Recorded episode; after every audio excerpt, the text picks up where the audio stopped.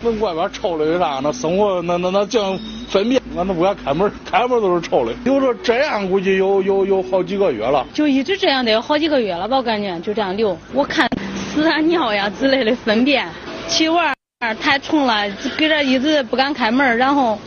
熏来头都疼了。你在这成天臭烘烘的人，这这这外边坐个人都坐不成。让桐柏路一河路附近的居民头疼的就是家门前马路上这成片的污水，在现场根本就不用刻意的去闻，一股股的恶臭味就四散在周围，挥之不去。记者看到这些污水已经流到了旁边的快车道上，尤其是公交站台前面的路面严重，恶臭的污水和地面上的灰尘混在一起，已然成为了泥水。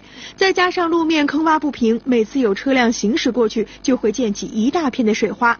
在此等候车辆的乘客。都纷纷转移到了公交牌后面。为啥要在这个板后面等？那你看这都是污水，这没法站呢。站着污水溅一身嘛。等公交车嘛，在前面他都把车一过都弄一身水，只有只有在后面，才能就是弄不到水了。附近的环卫工人看到公交站台上的水太多了，就来清扫。他告诉记者，这里污水外流已经两三个月的时间了，每天到这里扫污水已经成为了他固定的工作。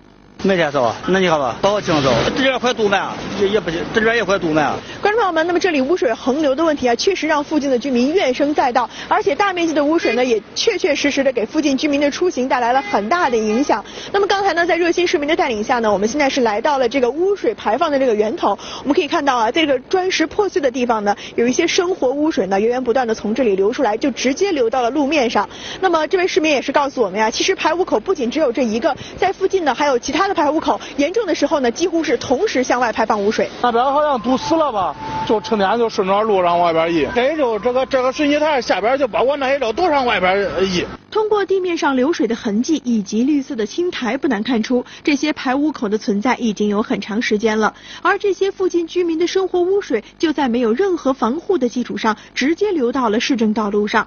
有居民就找记者说，之所以这里污水横流，主要原因还是修路损坏了排污管道。修路这个下水道它堵死了，它没有下水道，堵死了。嗯，他原来修这个路上堵死了，他都下不去，污水排不出来。那到底居民所说的情况是否属实？又到底是什么原因让这里的污水迟迟得不到治理呢？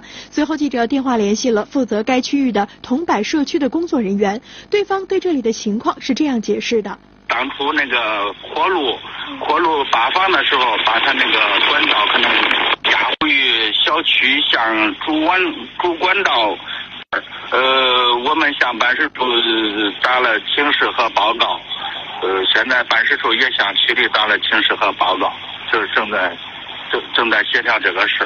已经向上级部门汇报，到底什么时候可以维修，却并不知道。但这流出来的污水却每天困扰着附近的居民。为了帮居民问到一个确切的解决办法，记者又电话联系了绿东社区办事处城管科的工作人员，结果答案还是一个字：等。我们要接这个管子的话，我们必须得在路破开，因为那四边路面我们没权利给它破呀。街道不停的通，基本上一星期要通个两次三次，但是解决不了根本问题，根本问题是在管子上了。他这个长期贸必须是市里边来破路面，继续修他这个主主管网道。然后我们也给那个市政局也给他反映了。